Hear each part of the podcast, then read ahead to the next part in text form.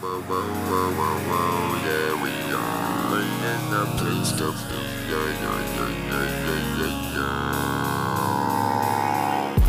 豊かな大人の音楽団は音楽のこんばんは勘介ですここでは毎日通り過ぎてきた曲や新しく出会う曲など邦楽を中心に話題にしています毎晩夜10時トークをアップしているので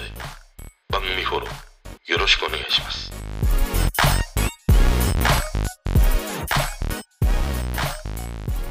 今日ツイッターにいただいたコメントで、カノッサの屈辱を思い出しましたっていうふうにね、いただいたの。で、これはあの先日挙げた TOKIO のリーダー、城島茂のあややトゥーヤーというね、トークを取ったんだけど、それを聞いてのね、感想をいただいたんだよね。で、このカノッサの屈辱。いや、もう懐かしすぎるわと思って。もうすっかり俺の記憶の中にはさ、残っていなかったからね。いや、このいただいたコメントでね、ふわっってすげえ思い出されてさこのカノッサの屈辱って私を好きに連れてってとかでね。おなじみのホイチョイの企画番組なんだよね。で1990年から1年間だけ放送されたフジテレビの深夜番組なんだけど、まあ、この時代の深夜番組というのは本当に充実していた時代だったりしましたね。で、教養風バラエティと銘打ちね、日本のカルチャーをその世界史とかにね、こうなぞらえて紹介するという、まあかなりそのアカデミックなね、番組だったりしたんだよね。で、俺はね、このカノッサの屈辱といって紐づる式に思い出すのが、ウゴウゴルーガなんだよ。で、このカノッサとウゴウゴルーガって、あの、プロデューサーが一緒なんだね。桜井一子さんっていう女性のプロデューサーで、あのーまあ、カノッサは大人向けの教養番組として、で、ウゴーゴルガは子供向けなんだけども、深夜放送に向けてみたいなね、割とそういうコンセプトで作られて、ちょっと子供には、まあ、ブラックというかな、なかなかにね、エッジが効いたというね、子供番組があって、俺はこのウゴウゴルーとか本当にまあ好きだったし、当時いろいろその商品企画とかのね、仕事をしていた時にも、ここら辺のウゴウゴルーガとかカノッサの屈辱とかはね、割とその下敷きにさせてもらったことをね、思い出したりしましたね。まあなんかウゴル大好きだったな。気楽極楽とかね、コピーが。あと未完成人とかね、教えて偉い人とかね、好きだったりしましたね。まあ伝説に残るというね、子供番組でした。で、今日はちょっと前置きがなくなったんだけど、伝説つながりということで話したいなと思って、伝説に残るフェスの話をしたいなと思います。その伝説に残るフェス、まあいろいろあるよね。あとその、外でのライブでもね、伝説として未だにこう語り継がれるもの数多くあるんだけど今日ね話したいなと思ったのが1987年熊本県阿蘇郡釘野村のアスペクタというところで開催されたビートチャイルドというね日本初のオールナイトロックフェスです、まあ、夕方の6時からやって朝の6時まで一昼夜ぶっ通し12時間ライブを行うというねものでした。でこのね80年代後半のその芸能界っていうのかなエンターテインメント界っていうのはすごく面白い面白い時代でまあそのまだまだアイドルが強い時代なんだよね。で松田聖子とか中森明菜のブームがちょっと一段落して第二勢力と言われた中山美穂とか南野陽子工藤静香浅香唯がね台頭してきた時代ですね。あとおにゃんこもいたりしたという。で、そんなアイドルに反目するかのように出てきたのが、まあアーティスト寄りのね、えー面々だったりしますね。渡辺美里、中村あゆみという彼女たちがデビューしたのもここら辺の時代です。で、もう一つ出てきたのがバンドですね。第一次バンドブームという風に言われて、ボーイレベック、ハウンドドッグが出てきた。そんな時代ですね。だから振り返ってみると、いや、アイドルも充実していたし、いわゆるそのアーティストというようなね、立ち位置での人たちも出てきた。でバンドがまた、まあ、未だに残り続けているね、人たちが登場したという、もう群雄割拠の時代だったりしました。で、こんな群雄割拠の時代に開催されたのが、ビートチャイルドというね、フェスなんだよね。で、このフェス、出演陣がまあ凄まじいんだね。河本ロとブルーハーツ、日本のプリンスと言われた岡村康之。雨でギターが鳴らなくなった白井貴子。今やね、いすずのトラックのおじさんになってるけど、めちゃくちゃライブといえばのね、大友康平、ハウンドドッグ。で、尾崎豊、ボーイ、渡辺美里、トリを務めた佐野元というね、総勢13組のアーティストや、まあ、バンドが共演したというフェスでした。で、俺はこの時代もちろん通ってるんだけど、全く知らなくて、なんでなんだろうと思って。なんでお前はアイドルにうつつを抜かしてたんだというね。今になってね、なんでほんとここ通ってこなかった？ん寝てたん？アホなんかっていうね、そんな感じがね、ほんとしてしまうね。で、このフェス、なんでまあ伝説と言われてるかというと、この出演陣というものもすごいんだけども、やっぱりね、このフェス、雷と大雨の中、一昼夜、12時間ぶっ通しでね、フェスを貫通させたというものがね、これを語り継がせるというね、ものになったフェスでした。で、この時代ってさ、まだまだその、現在のようなフェスの楽しみ方っていうのが共有されていないんだよね。で、もちろん運営側もその環境整備という面でもまだまだ足りていないしさ。で、今ね、このフェスの映像を見てみると、もうその戦後直後の日本なのかという風に思わせるような感じなんだよ。もう、地面はさ、ぬかるみなんだね。 네. ぐちゃぐちゃになってる。で、靴がさ、脱げちゃって、靴だけポカーンと置かれていたりとか、もうなんか、肩をすぼめてね、雨ざらしでもうさ、濡れネズミ状態でぼーっと立ち尽くすね、カップルとかさ、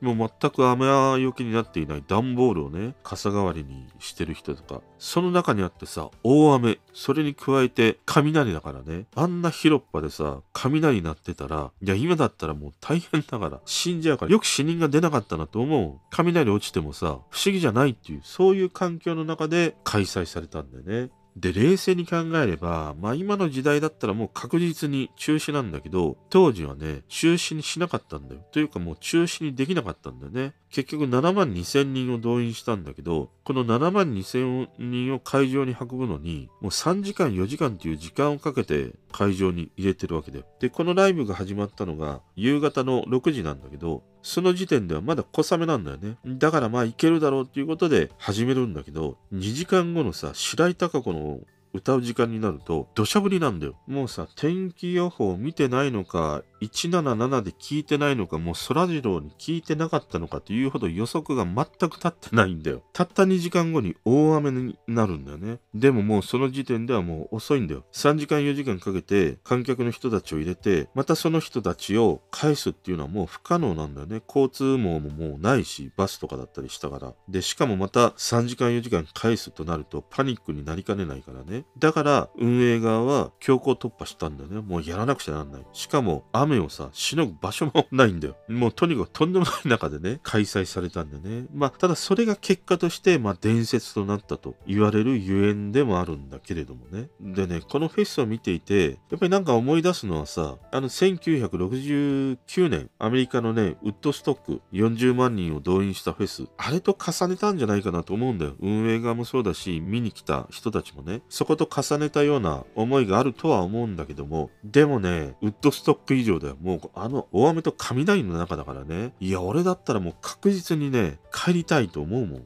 どうしたってこうしたって。だから案の定、ボンボンボンボン人が倒れていくんだよね。結果的に1000人ぐらい収容されたというのかな。救護所みたいなね、待機所みたいなところに収容されたというふうにも言われてたりするからね。俺はもう何より、だからもうトイレとか心配になるよね。あの年末のさ、コミケとかさ、まあ今の人はね、もう紙おむつしてたりすると言われてるぐらいだからね。俺はもう紙おむつ10枚ぐらい してくわ。もう、あの、りゅうちゃんぐらいね、あの、ブリーフがパンパンになってるぐらいハイテクは。まあそんなね、もう本当にもう悪天候の中に開催された、まあフェス。今はこれを全部見るということはもうできないんだよね。DVD 化されてもいないし、その後に映画にはなったんだけど、まあ映画が上映されるということももうないからね。だから、俺が見たのは YouTube で過去のそのテレビ番組で特集されたものとか、あとその予告編みたいなね、そういうものを見てということでしか話せないんだけど、でもそれだけでもね、十分もう感動してしまうというね、シーンのてんこ盛りでしたね。で、そんな中にあってね、俺は二人、めちゃくちゃにもうなんかね、胸を射抜かれた人がいて、その一人がね、渡辺美里マイデボリューションをね、歌う姿でした。で、彼女がね、ステージに立ったのが、もう真夜中の3時なんだよ。真夜中の3時でも、一向に雨はね、降りやまない。大雨なんだよ。もうさ、見に来た人たちも死ぬか生きるか状態だよ。真夜中の30なんて。で、渡辺美里ステージに立って、みんなそろそろエンジンかかってきたかって言うんだけど、いや、エンジンもうすでにみんな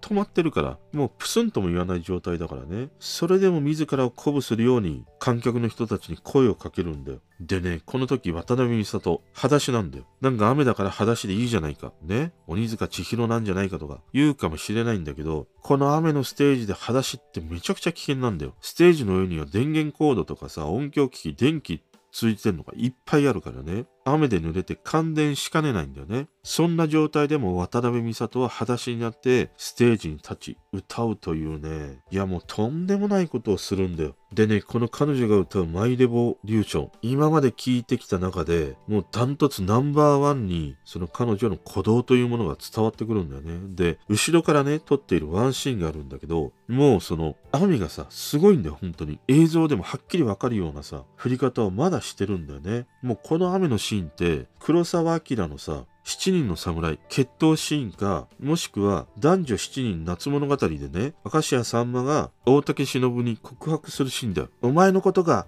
好きなにや好きなにやって言うじゃん。関東人の俺はね、何やって何なんと思ったの。何やって何と思ったからね。あの台風のシーンを思わせるようなさ、もうバケツの水をひっくり返したどころじゃないんだよね。凄まじい雨の中で歌う、あのね、渡辺美里を後ろから撮ったあのシーンでもう、ジエンドだよ。アイナジエンドだよ。もう込み上げてしまったね。でね、それにはもう一つエピソードがあってね、渡辺美里が裸足でステージに上がるときに、靴を脱ぐんだよ。パンプスを脱ぐんだけど、そのパンプス、綺麗に並べて、揃えてね、置かれていたんだよ。で、それを見て、激しいね、雨のステージで歌う渡辺美里、静かに並べて、揃えてね、置かれたパンプス、そのコントラストが印象的だったっていう記事があるんだけど、並べて置いたパンプスというものはさ、渡辺美里の決意の象徴だよね。そう思った。まあ、そんなステージ、もうほんとこの渡辺美里のステージはね、射抜かれました。そしてもう一人というのが鳥のね、佐野元春。もう最後のアーティストとして、佐野元春が舞台に上がる頃というのは、もう朝なんだよね。朝焼けになっていて、もう一晩中、もう大雨の中戦ってきたファンの人たち、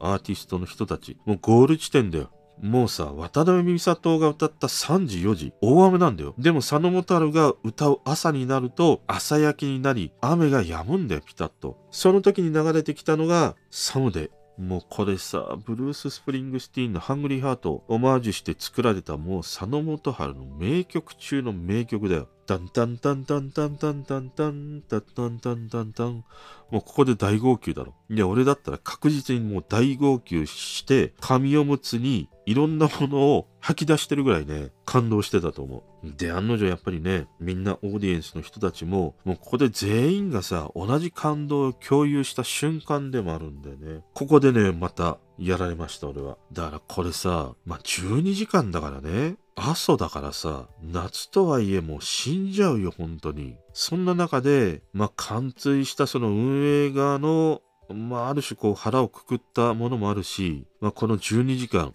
ずっとその応援し続けたこのファンの人たち観客というものもすごいし、まあもちろんアーティストもすごいんだけれども、でもさ、多分俺ね、ほとんどの人、いやもう帰りたいと思ったと思うよ。いや家でおでん食べたい、布団に入りたい、テレビでザ・ベスト10とか見たいとか絶対 思ってたと思うもん。それでもさ、もう何年も何十年も経って、これを振り返った時に、全ての人はね、絶対笑顔で話してるんだよ。もうこの絶対笑顔で話せるというこのフェスの共有した感動をね、体験できたというものがね、もう羨ましくてならないね。ただ俺は12時間は無理です。